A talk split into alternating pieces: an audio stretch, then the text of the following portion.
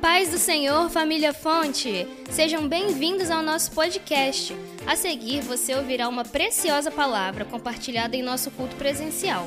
Esperamos que essa mensagem alcance o seu coração e que, através dela, Jesus fale contigo. Neemias, capítulo 1, verso 1.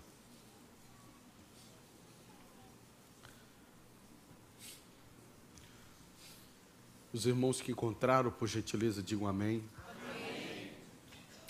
A palavra do Senhor diz assim: As palavras de Neemias, filho de Acalias, e sucedeu no mês de, no mês de Kislev, no ano vigésimo, estando eu em Suzã, a fortaleza, que veio Anani, um de, um de meus irmãos, e ele e alguns de Judá, e perguntei-lhes pelos judeus que escaparam e que restaram do cativeiro e acerca de Jerusalém.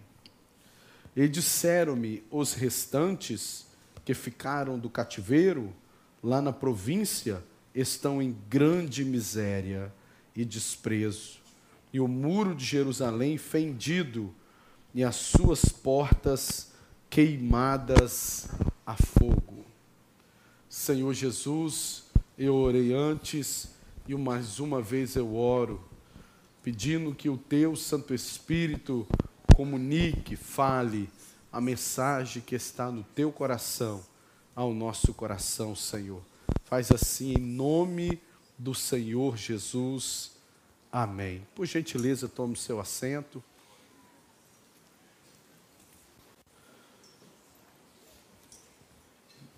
Meus irmãos, quando nós estudamos a história do povo hebreu relatada na Bíblia Sagrada, nós vemos ali que Deus ele vai e chama um homem Abraão, de Abraão vem Isaac, de Isaac vem Jacó, de Jacó são doze tribos, né? um dos filhos de Jacó, José, é levado escravo para o Egito, e Deus ele faz assim para cumprir os seus propósitos, tira um homem que estava preso e coloca ele como governador do Egito. José é um instrumento que Deus usa para abençoar o povo de Deus. Os hebreus então descem ao Egito, em torno de 70 pessoas, e ali vão morando anos e anos porque eram honrados, eram abençoados, mas sabiam que ali não era a sua terra, que era uma questão temporária passados algumas dinastias de Faraó. Faraó esquece da história, da gratidão aos hebreus, que agora não eram 70, eram milhões de pessoas no Egito, e com medo de um mundo instável, de muitas guerras, aquele povo cansasse de estar ali como escravo e pudesse se rebelar contra o Egito. Então começa uma perseguição, e aí nasce Moisés. Moisés é o libertador do povo do Egito, e depois dos dez sinais, o povo sai com despojos. Eles não saem, eles foram escravos, mas quando saíram do Egito, saíram com despojos. A Bíblia diz que as famílias egípcias davam ouro, anéis, é, brincos, joias de ouro quando aquele povo que era escravo deixa o Egito para a terra que mana leite e mel, a Canaã, e toda aquela história dos 40 anos por conta da incredulidade dos doze espias, mas eles entram na terra prometida, liderados por Josué, conquistam cidades, vão avançando, e aí cansados de uma teocracia, que é Deus comandando, olhando as nações vizinhas que viviam monarquias, o povo pede um rei, o profeta Samuel entristece, e Deus fala com ele: não fique assim, Samuel, o povo não está rejeitando você, está rejeitando a mim, vou dar a eles um rei. E aí Israel vive uma transição de uma teocracia para uma, uma uma monarquia. Aleluia. E eles começam a viver a experiência de uma monarquia, onde o próprio profeta disse que vocês querem um outro rei? Numa monarquia, o rei vai querer suas filhas, vai te cobrar impostos, vai querer sua terra, e mesmo assim eles desejaram um rei. Então Deus deu a eles Saul. Então agora Israel transiciona de uma teocracia para uma monocracia e já não são mais um clã de doze tribos, doze cabeças, agora se findam como se estabelecem na realidade como uma nação, com o rei. O reinado de Saul dura 40 anos, veio o reinado de Davi, aí vem a época áurea do reino. Deus derrama suas bênçãos. Deus dá o projeto da edificação do templo para Davi, ele junta todos os materiais. Davi morre, o seu filho Salomão é escolhido por Deus, terceiro rei de Israel. E reis e rainhas de todo o mundo da época viajavam, iam para Jerusalém para entender, para ver, ouvirem como era a organização do reino, como servia o turno de todos os soldados, como era a gestão. Salomão foi biólogo, engenheiro, tantas coisas que Salomão foi e a prosperidade Porém, Salomão casou, era uma estratégia que era muito utilizada pelos outros reinos, casar com filhas de, de reis, as princesas, para evitar conflitos militares e bélicos. Mas Deus deu uma ordem ao seu povo no passado, e esse princípio continua de pé para os dias de hoje, a não se prender em um jugo desigual. E Salomão casou com muitas princesas que adoravam outros deuses e traziam consigo seus deuses, e ele passou a adorar outros deuses, isso desagradou o coração de Deus, então era o fim do reino unido. E aí essas doze tribos que se uniram e eram rei, porque a unidade é um princípio do céu, agora se dividiram na morte de Salomão. Dez tribos formaram o reino do norte, duas tribos, Judá e Benjamim, formaram o Reino do Sul. E cada uma com capitais diferentes, com governos diferentes, mas toda divisão enfraquece, toda união fortalece.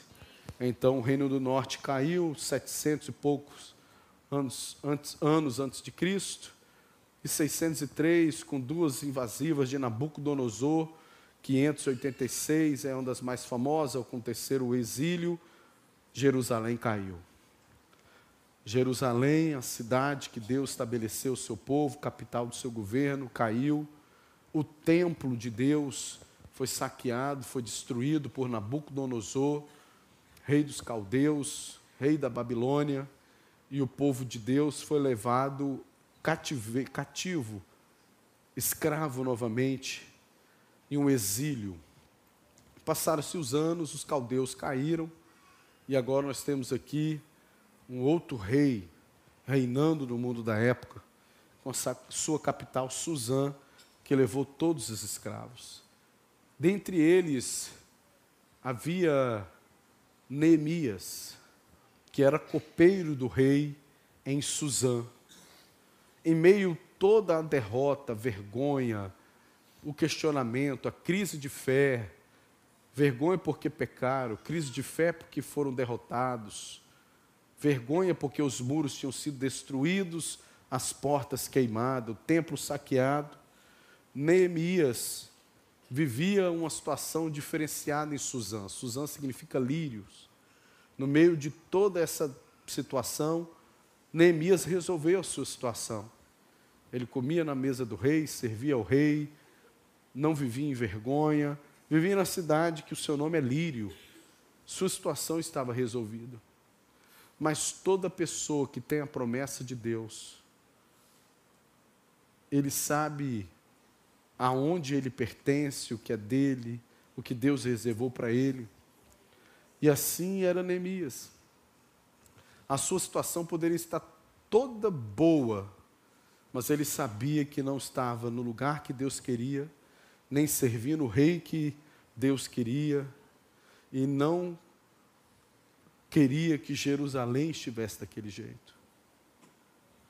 Então ele quando chega uma pequena comitiva de Jerusalém, ele pergunta: Como é que está o povo que ficou? Como é que está Jerusalém, a cidade que é nossa? Assim como nós estamos nessa terra de passagem, e a nossa Jerusalém está lá no céu, sabemos que não somos daqui, nosso coração está lá. Por isso, essa inquietude, independente de quão bem ou ruim estamos aqui, os nossos olhos estão para as coisas que são de cima. Então ele pergunta: como é que está lá? E o relatório foi triste. Os que escaparam os que tiveram lá estão num desprezo, fome, miséria, os muros estão destruídos, as portas estão queimadas. E eu paro aqui e penso assim, meu Deus, como que uma nação com tantas promessas de Deus e vivendo o cumprimento de várias promessas, não era um povo que só tinha as promessas, experimentaram várias promessas de Deus, está nessa situação hoje? Meu Deus, que situação! Isso fala muito sobre a vida. porque ela não é feita apenas de momentos gloriosos. A vida ela não é construída apenas das vitórias, das alegrias, das virtudes, da fidelidade de Deus, o seu amor. Existem contratempos na vida, existem momentos difíceis na vida. Eu me recordo de uma pregação que eu ministrei, eu acredito que foi na da Alberto Simonade, sobre a equação da vida. Viver é muito simples, ao mesmo tempo é muito complicado.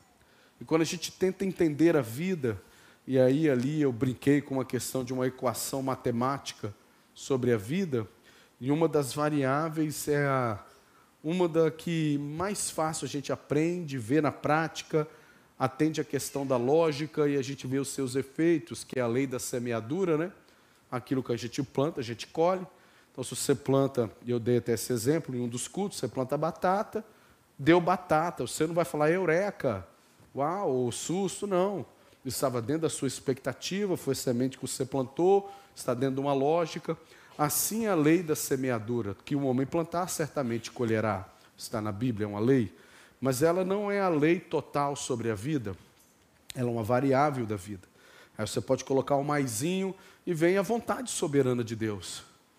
Tem coisas que você planta, certamente você vai colher, mas tem Deus, um Deus que intervém na sua vida com a sua vontade soberana, quer abençoar, acabou, vai ser abençoado.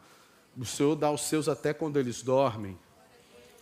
E vem outras equações, porque do relacionamento do homem com Deus, dos planos de Deus, propósito de Deus, das provações que a vida nos apresenta, tudo isso com um propósito de crescimento, você vai montando uma equação para entender que é impossível entender a vida tirando Deus da equação.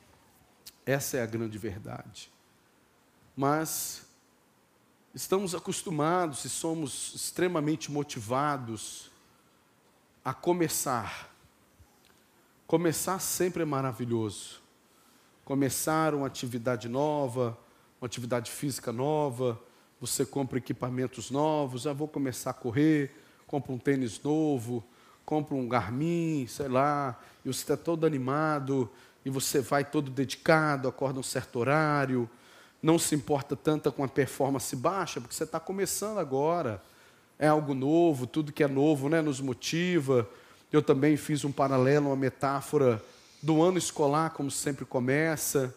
Isso é um fato, se você for pegar os, os cadernos no começo do ano, quando você estudava, todo certinho, aquela letra bonita, título com a caneta de uma cor, subtítulo com, com outra cor, data com outra cor, adesivozinho, aquela letra perfeita, aquele zelo.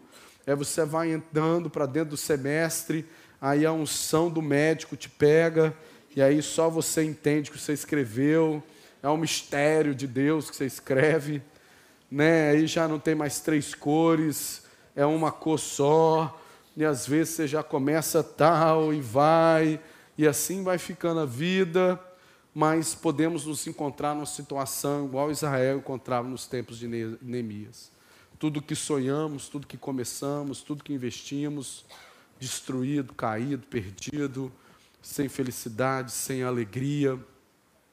E a primeira coisa que a gente pensa é buscar um outro lugar, uma outra geografia, uma outra história, uma outra promessa, um outro casamento, uma outra igreja, um outro Jesus. Está muito apertado aqui, vou para a igreja que é menos apertada. Poxa, a coisa está ruim aqui, deu tudo errado aqui, estou financeiramente aqui, vou para outro estado, vou para outra nação.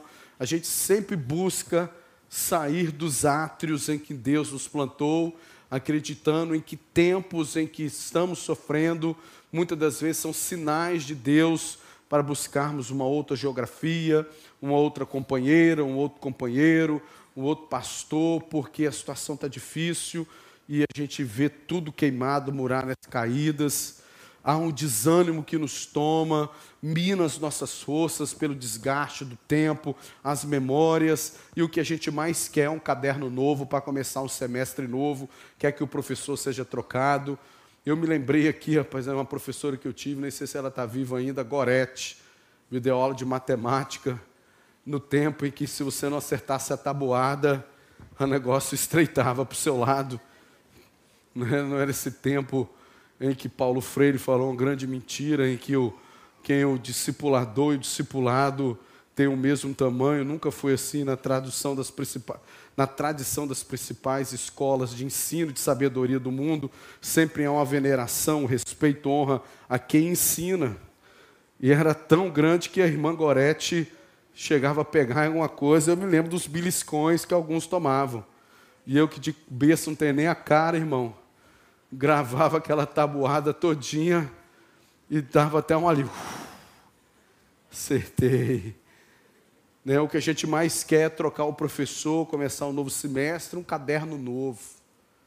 Mas Deus te trouxe aqui nessa noite, porque Deus quer te ensinar a recomeçar. Eu quero pedir a sua ajuda para pregar, quero pedir que você olhe para o irmão que está do seu lado, cheio de fé, e diga para ele: Ei, irmão, não desista. Recomeçar é não desistir, recomeçar é não buscar uma fuga, nunca fuja. Deus, ele não tem obra com fujões. Deus vai te fortalecer aqui nessa noite, ainda que seja com um caderno que não seja novo, um caderno que começou a ser escrito com linhas bonitas, e que agora nem você mais está entendendo o que você está escrevendo. Ali o caderno vai ser o mesmo, mas você não será a mesma pessoa. Você será renovado, renovada com a unção de Deus, para não buscar uma geografia diferente, não buscar um ambiente diferente, não se esconder com pessoas que não te conhecem, que não conhecem a sua história. Você busca que, ah, não me conhece, é um ambiente para eu recomeçar. Não o recomeço começa dentro da gente, com Deus, independente da geografia que estamos, do luto que estamos. Deus é conosco para recomeçarmos e não abandonarmos aquilo que Deus nos entregou. É sobre isso que eu quero pregar nessa noite. O caminho que é mais difícil, porque muitas das vezes os atalhos que o diabo nos apresenta, nos apresenta como um caminho mais fácil. O diabo nos apresenta o caminho da mentira como um caminho mais fácil. O diabo nos apresenta o caminho da fuga como algo novo para a nossa vida, mas não é. O diabo nos apresenta quebras de aliança para começar uma nova história, mas você será sempre a mesma pessoa, com alianças quebradas, com ciclos que não se, não se findam. Mas o Deus do recomeço está aqui nessa noite para te ajudar, para te fortalecer a você recomeçar naquilo que Deus te entregou. E foi isso que aconteceu com Neemias. Neemias estava em outra geografia, Neemias servia um outro rei, Neemias tinha uma outra função, Neemias estava debaixo de uma outra bênção, mas ele sabia que aquela terra não era a terra que Deus havia prometido para ele, aquele não era o rei que Deus tinha levantado para ele servir, não era o Deus que ele deveria adorar, por isso ele não pertencia àquele lugar. Mas recomeçar não é fácil, recomeçar nunca é um acidente. Ó, oh, recomecei. Existe uma intencionalidade tão forte no recomeço para recomeçar se, se necessita de mais força do que começar. Porque você já carrega uma bagagem de um começo que pode ter até tido um período bom, mas por algum motivo não ficou bom, tem essa bagagem, tem essa dor, tem essa insegurança, tem esse medo, tem a realidade que você está inserido. Por isso que para recomeçar, sempre precisa de mais poder de Deus, de mais intencionalidade, de mais dedicação, porque existem feridas que precisam ser tratadas, perdões que precisam ser liberados, alianças que precisam ser restauradas. Ah, eu não estou chamando você para caminhar no caminho da fuga, irmão, eu estou te chamando para o caminho do recomeço. E toda vez que eu falo de recomeço, eu vejo montanhas a serem escaladas. Só que diferente do caminho da fuga, no caminho do recomeço, no topo da montanha, eu sempre vejo no topo da escada, no topo da montanha, eu vejo o meu Deus me chamando, o meu Deus me convidando, o meu Deus dizendo: Eu estou contigo nesse recomeço. E é isso que Neemias viveu, e a gente vai aprender alguns princípios de quem não quer fugir, de quem não quer trocar o nome, de quem não quer trocar o marido, uma mulher de quem não quer trocar empresa, o trabalho, jogar tudo, descer da cruz, sair da graça. Não, eu não estou pregando para pessoas assim, eu estou pregando para pessoas que eu vejo transbordar de fé. Você pode estar até ferido, você pode até estar fraco, mas hoje você sai daqui forte pelo poder do Espírito, renovado em fé. Algumas atitudes que são fundamentais e uma intencionalidade para recomeçar. Como eu disse, ninguém escala uma montanha acidentalmente. Recomeço não é um acidente. Recomeço é intenção, é decisão. Neemias estava lá com a sua vida resolvida, mas num lugar que não era dele, não vivendo um plano de Deus, por isso dentro dele havia uma insatisfação. Às vezes está tudo direitinho, mas se você sabe que não está vivendo aquilo que Deus chamou para viver, e aí você está em uma insatisfação, que é algo que Deus quer usar para você iniciar o seu recomeço. A primeira atitude de, Neemias para recomeçar foi ter interesse, interesse em ver a realidade. A Bíblia diz no versículo 2 que chegando essa comitiva de Jerusalém, com algumas pessoas de Judá, ele podia abraçá-los, expressar satisfação por estar em Suzã, dentro da corte real, servindo o rei, mas não, ele teve interesse. Você nunca vai recomeçar se não tiver interesse em encarar a verdade. Você nunca vai recomeçar se você fizer vista grossa nas coisas que precisam ser acertadas. Ah, não quero mexer com isso não. Vai dar trabalho. Ah, não, vai dar briga, vai dar problema, deixa isso para lá. Não, a Bíblia diz que essa comitiva chegou e Neemias perguntou-lhes. Ele demonstrou interesse, ele queria ouvir a verdade. Como é que está lá em Jerusalém? Como que estão os nossos irmãos? Lá é o meu lugar. Eu estou de passagem lá, mas lá é o que Deus me prometeu. Como é que está lá? E ele ouviu: Rapaz, os que restaram ficaram do cativeiro estão em grande miséria e desprezo. O muro está destruído e as portas estão queimadas.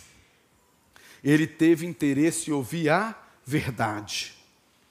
Você nunca vai viver uma restauração se não viver na verdade. Ter interesse pela verdade. Como é que está a sua vida espiritual? Tem interesse na sua vida espiritual? Por que, que você não flui mais? Por que, que você não sente tão fortemente a presença de Deus? Tem interesse? Por que isso está acontecendo na minha vida? Que pecado que eu estou cometendo, que omissão eu estou cometendo? Poxa, meu relacionamento matrimonial, estamos em crise. Tem interesse? Por quê? Aonde que começou a atrapalhar? Que decisões foram tomadas? Tenha interesse. Ele, como é que estão as coisas? Ah, tá ruim o pessoal está em miséria, muro caído, porta queimada. Porque toda vez que você tem uma intencionalidade de recomeçar e demonstra interesse no que precisa ser recomeçado, gera-se conhecimento. Você nunca vai recomeçar sem ter um diagnóstico correto da sua situação. Como é que está lá? Está ruim. Ele ouvindo a gravidade de como estava, ele sabia então que era necessário para recomeçar. Tem interesse, o interesse gera conhecimento. E o conhecimento liberta. O conhecimento traz discernimento. O conhecimento revela a vontade de Deus para o seu recomeço. Essa foi a primeira atitude dele. Como que está lá? Você nunca vai recomeçar, seja no matrimônio, com os filhos, no trabalho, ministério, na fé, sem ter interesse em saber a realidade que te levou a estar, te levar onde você está. A segunda atitude dele é empatia. Preste atenção, não é simpatia, é empatia. No versículo 4, sucedeu que ouvindo eu estas palavras, assentei-me, chorei e lamentei por alguns dias. Bom, ele não estava em Jerusalém, ele estava em Suzã, cidade que significa lírios. Jerusalém estava destruída, os que ficaram em Jerusalém que estavam naquela cidade. Ele servia ao rei, ele estava, ele gozava de um prestígio com o rei. Quando você estuda o livro de Neemias inteiro, você vê que ele era uma pessoa em que o rei gostava. Ele não tinha falta de alimentos, ele estava na corte real. Por que, que ele se assenta, chora, se lamenta por alguns dias diante de Deus? Porque ele conseguiu sentir o que o povo que estava em Jerusalém estava vivendo. Empatia é se colocar no lugar do outro. Ninguém nunca vai viver um recomeço sem que você se coloque no lugar do outro, onde você busque com o Espírito Santo de Deus explicações, razões para atitudes, erros, pecados do outro em que você precisa recomeçar, ou na sua vida espiritual, na seu seio familiar, com seus filhos, um perdão que precisa ser liberado, uma compreensão, porque empatia gera envolvimento. Por que, que você acha que na parábola do bom samaritano, o sacerdote, o levita e o escriba não chegaram perto daquele homem que tinha caído na mão dos salteadores estava quase morto? Porque se eles se colocassem no lugar daquele homem e se aproximasse deles, eles certamente teriam que fazer o quê? ajudá-lo, porque a empatia gera envolvimento. Tem gente que não quer saber do problema que está enfrentando, ou que o outro está enfrentando, porque sabe, se eu me envolver, eu vou ter que ajudar, e eu não quero me envolver.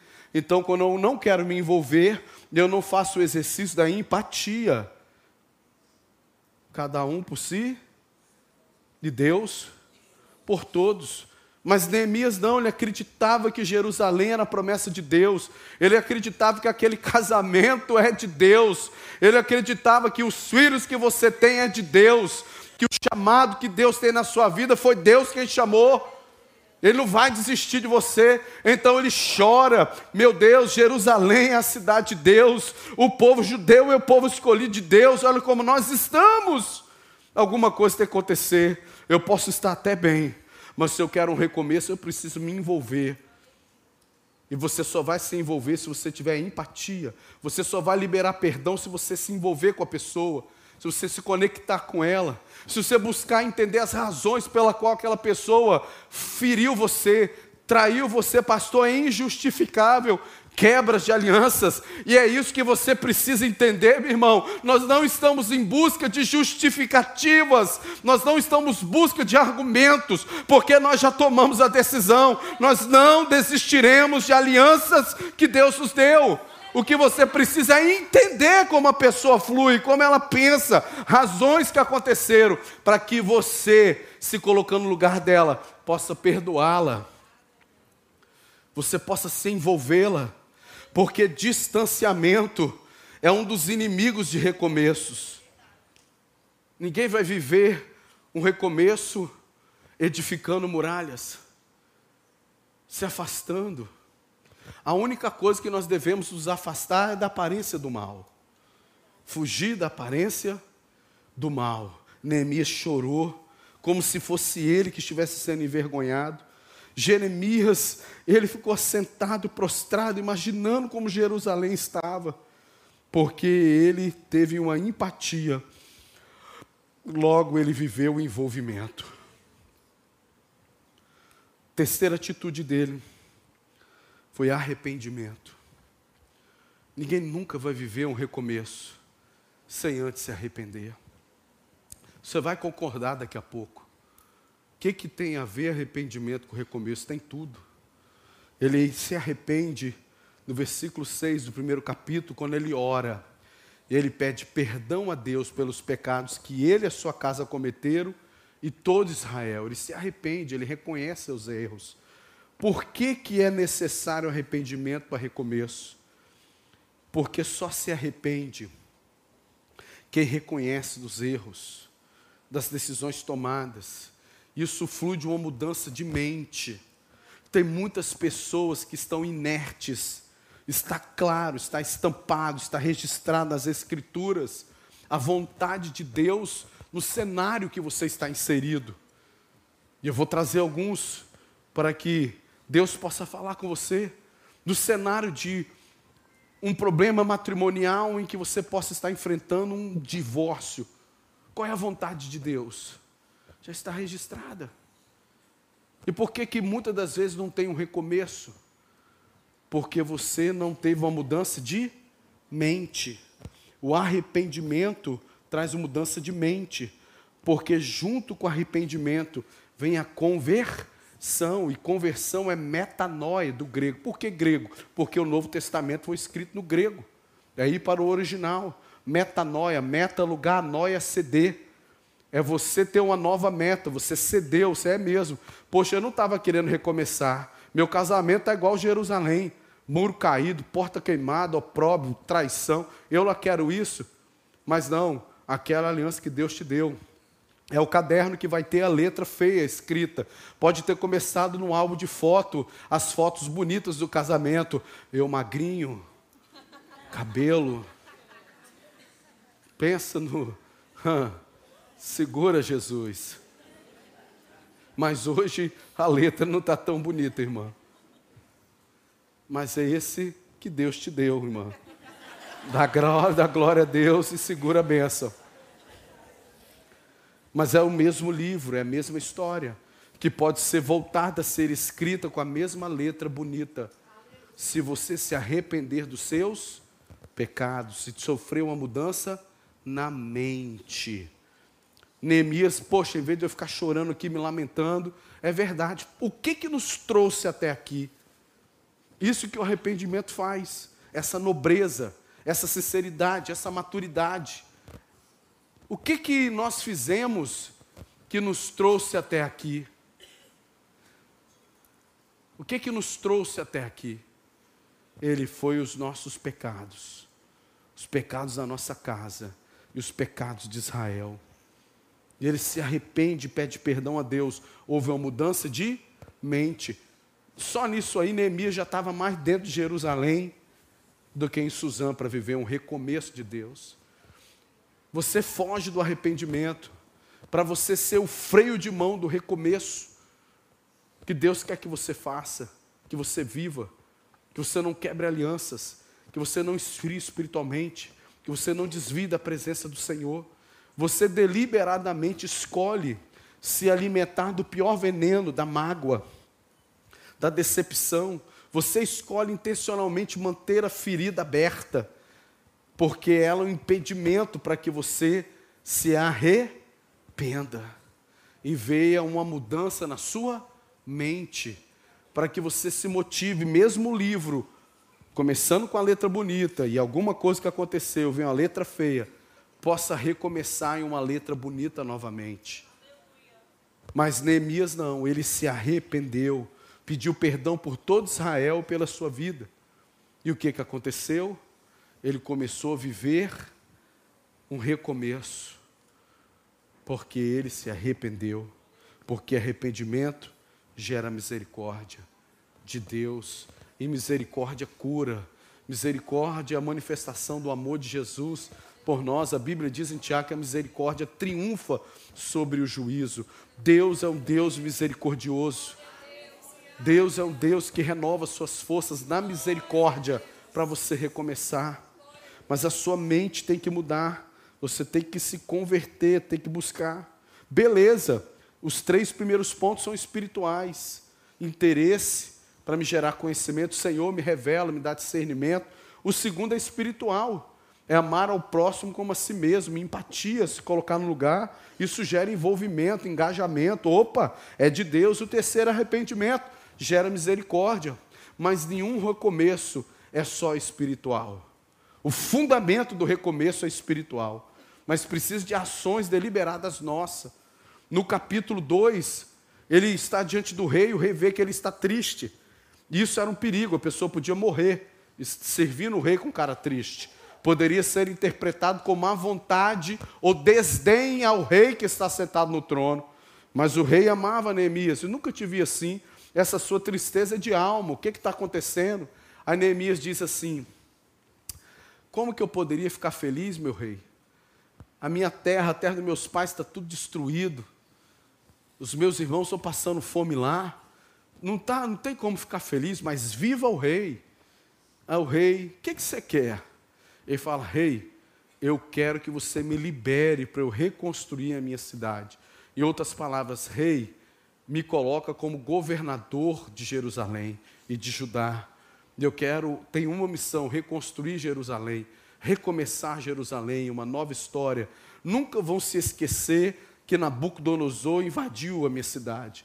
Nunca vai ser apagada a história que o nosso tempo foi destruído, foi saqueado, mas também vai entrar na nossa história, porque a falência, a destruição, o saque, a invasão de Nabucodonosor não é o ponto final da nossa história, não é como a nossa história termina. Eu quero viver um recomeço de Deus. Eu estou pregando para pessoas que têm confundido o ponto final como ponto e vírgula, porque o ponto final na sua vida, quem dá é Deus.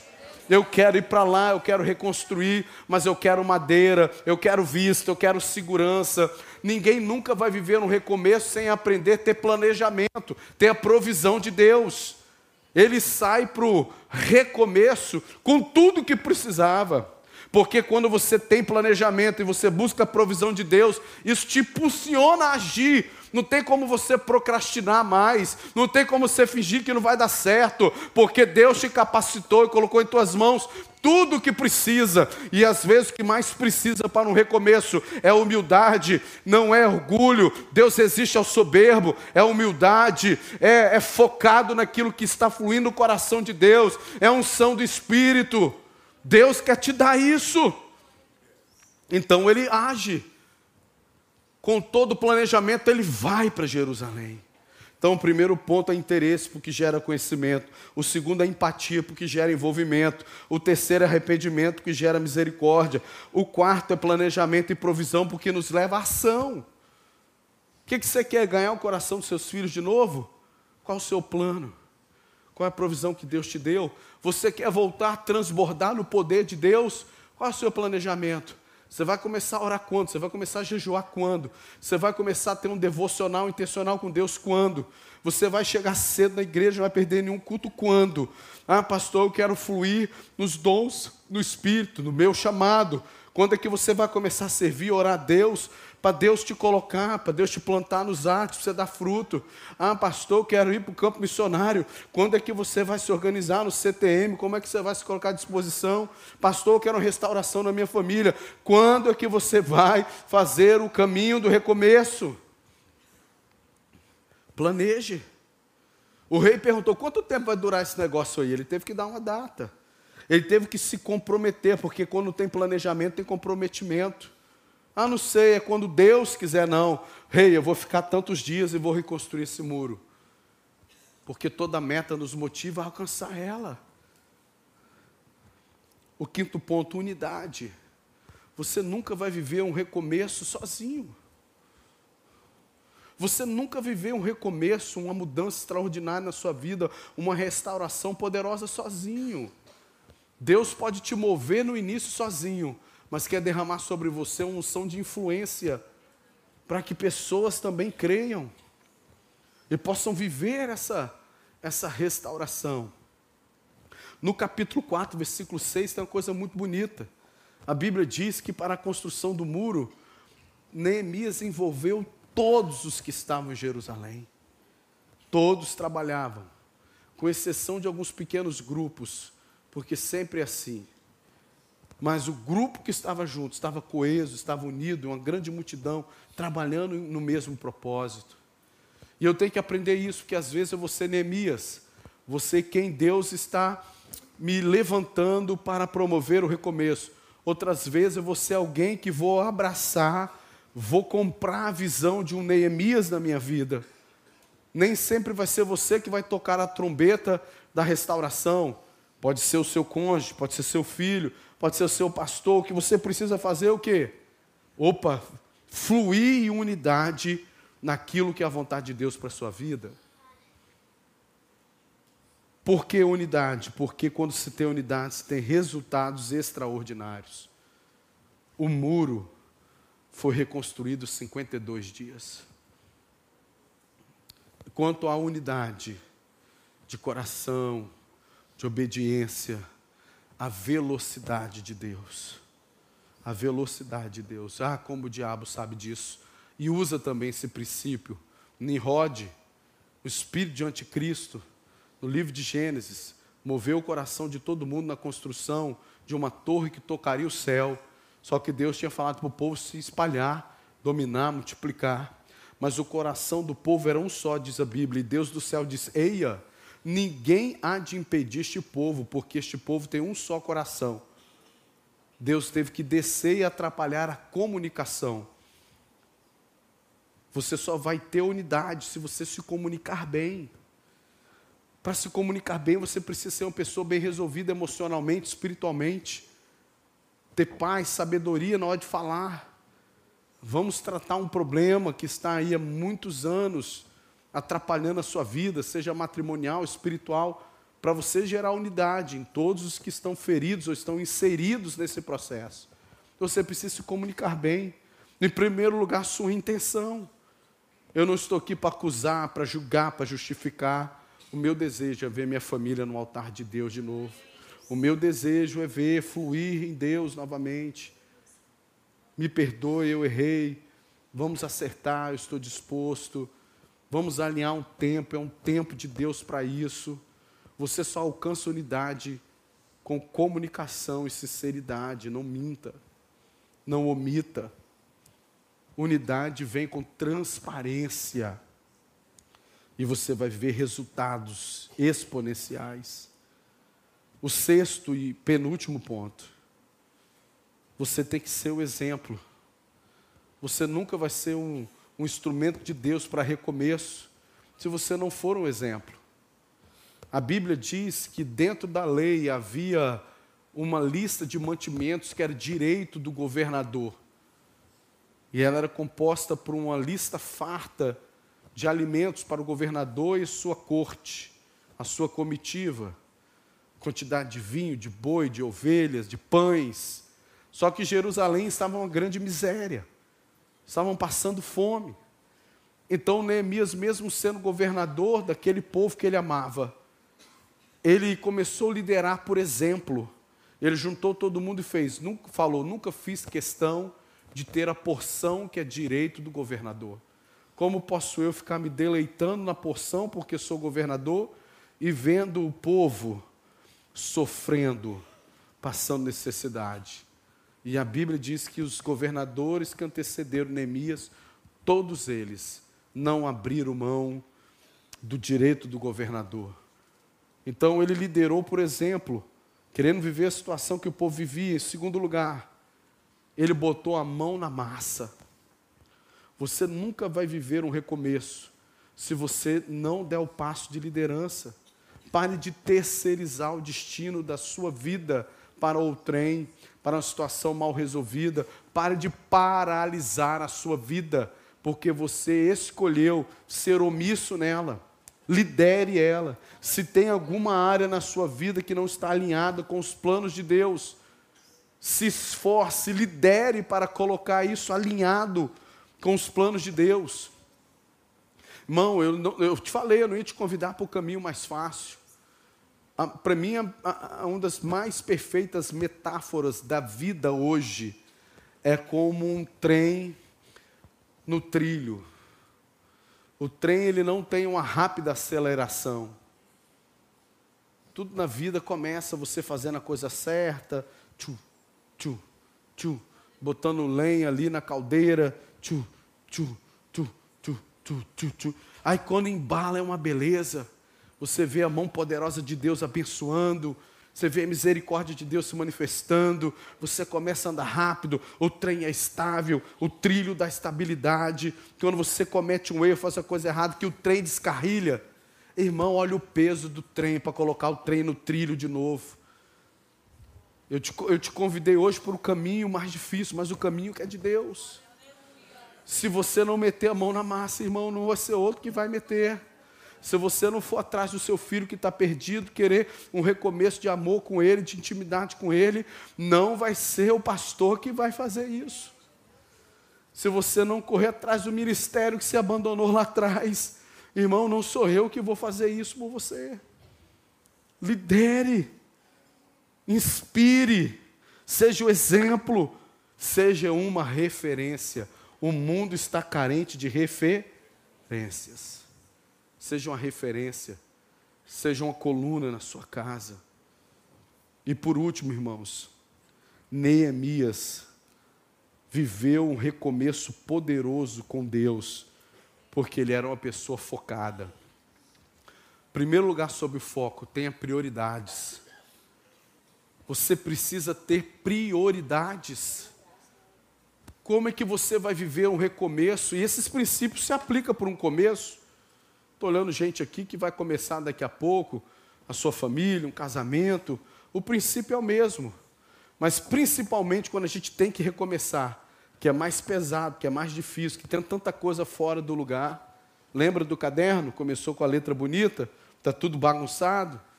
Tem folha que você riscou, tem folha que você arrancou, amassou, jogou fora. Mas tem a próxima folha que está em branco. E você precisa ter foco. Foco, primeiro lugar, prioridades. Neemias não se perdeu em tantas prioridades que Jerusalém tinha. Ele tinha ido lá para quê? Para reconstruir os muros. Depois a gente fala de casa.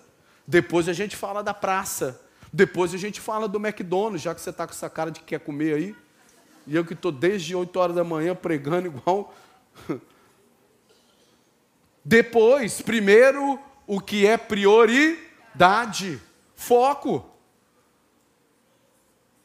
O segundo inimigo do foco são as distrações. Cutuca o irmão que está do seu lado. Fala para ele, por que, que você se distrai tão fácil?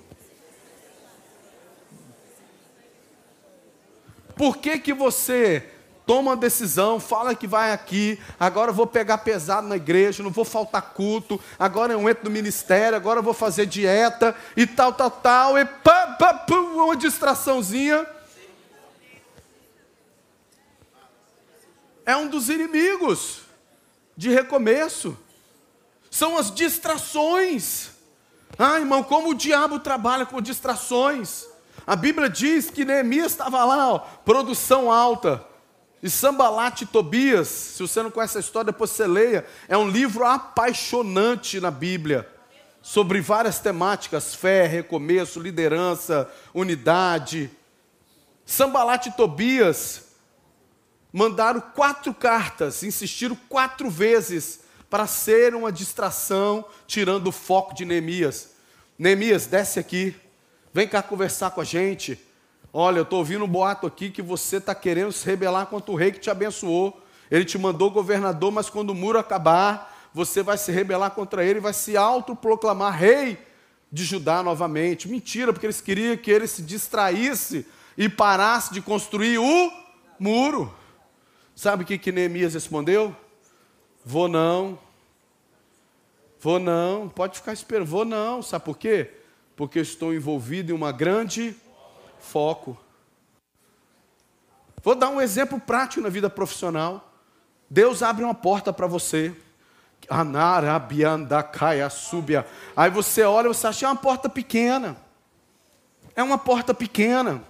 Aí vem o Sambalat Tobias te apresenta uma porta maior. Aí você, uau! Só que a porta que Deus abriu é essa. E Deus não precisa de porta grande para te abençoar. Deus precisa que você tenha foco na porta que Deus abriu. Aí você vai, não, essa aqui que é de Deus. E você entra nela. Só que Deus nunca mandou você entrar nela. Ela só foi uma porta de distração. Começa bem, daqui a pouco fecha. A promessa era grande demais. Você não desconfiou do santo com o tamanho da esmola. Desprezou a porta que Deus abriu. O que, que acontece?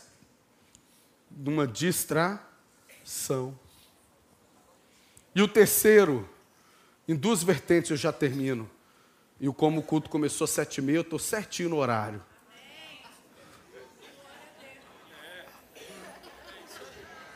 Segura, fonte.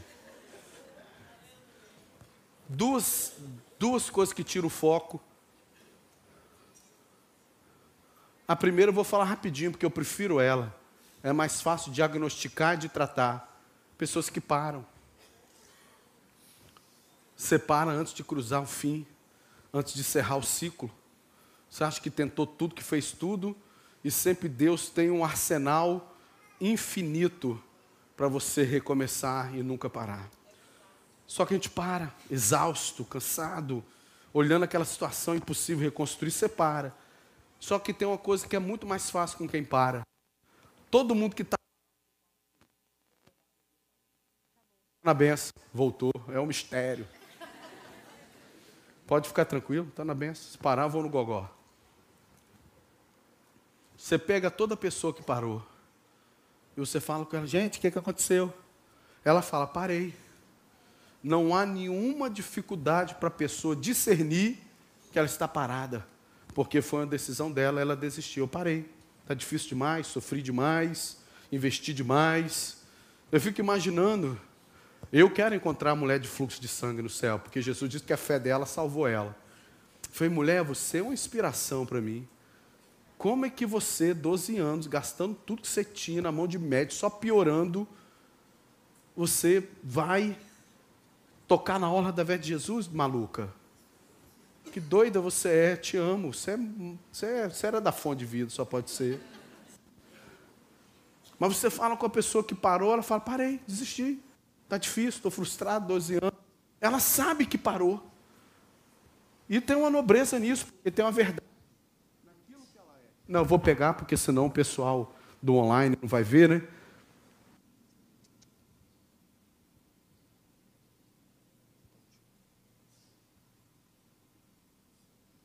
Eu estou parado. Parei mesmo. Está difícil. Não quero mais. É mais fácil. E aí, Deus tocando no coração, ela volta a andar. Mas o que mais me preocupa não é a pessoa que para, é a pessoa que é inconstante. A pessoa que é inconstante, ela é pior do que a pessoa que para. Eu vou te provar sobre uma inconstância atual minha. E o perigo da inconstância, muito maior do que o perigo de quem para. Porque quem para sabe que parou, falou, estou parado, apertou o botão certo, volta a andar de novo. Agora o inconstante. O inconstante não está parado. Ele só é inconstante, ele está sempre em movimento. E ele pode confundir o movimento com a atitude certa de alcançar o objetivo que é recomeçar. O parado sabe, vem aquela frustração, vem aquele sentimento de, de parado, de prostrado. Mas o inconstante tem momento que ele está bom. Vou te falar, a minha dieta. Não, irmão, estou falando sério. Ou então testificou aí, né? Nem preciso falar. Você vai bem na dieta, vou recomeçar, voltar sem quem eu era. Eu pesava 85 quilos antes da pandemia. Vou voltar a ser quem eu era. Aí você começa a dieta, focado no recomeço começa a vir os resultados e tal. Aí você me chama para ir na sua casa, a culpa é sua. Aí você serve uma pizza. E aí a tentação é forte, o vaso cede, come a pizza. Mas ele está em movimento. Aí você fala, parou? Não, estou de dieta. O inconstante não é assim? E aí, parou do ministério? Não, só faltei esse mês inteiro. Chegou, some do louvor, some do louvor. Chegou a viva mulher, vem em todas as escalas. Quer cantar, não vem em culto nenhum. Chegou, pastor, por que, que eu não prego? Mas você não parou? Não, eu só tenho seis meses que eu não venho. Não é assim o inconstante? Ele nunca assume que está parado, porque ele na realidade não está. Ele está o quê? Em um movimento. Ele vai e volta. E esse é mais difícil de trabalhar do que está parado, porque o que está parado, que empacou igual o jumento do Ceará, você dá um, um giraia nele, ele anda. Mas o inconstante, ele não está parado, ele só é inconstante.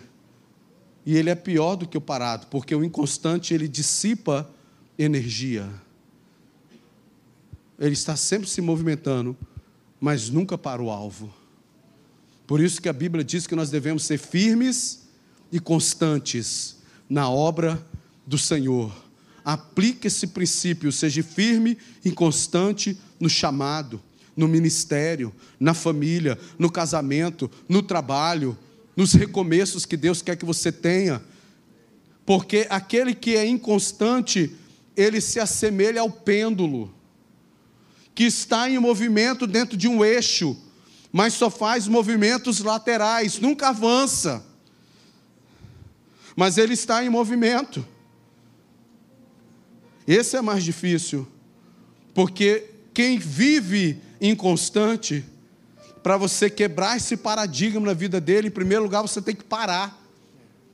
Você tem que parar a pessoa.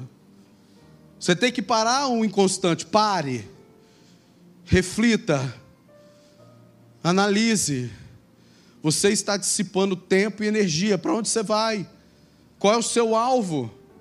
Qual é o recomeço que Deus te trouxe aqui? Vamos ser constantes, a direção é ali, o destino é ali, não é aqui. Quais são as razões que você não vai até o fim da dieta? Ser vergonhice e é muito, é muito prazeroso comer muito somente, senão você não vai voltar a ser quem você é. Estou falando para mim, tá, irmãos? Se coloque de pé. Neemias nunca foi inconstante. Ele pegou o propósito, nele só parou quando ele entregou. A Bíblia diz que os muros foram reconstruídos em 52 dias.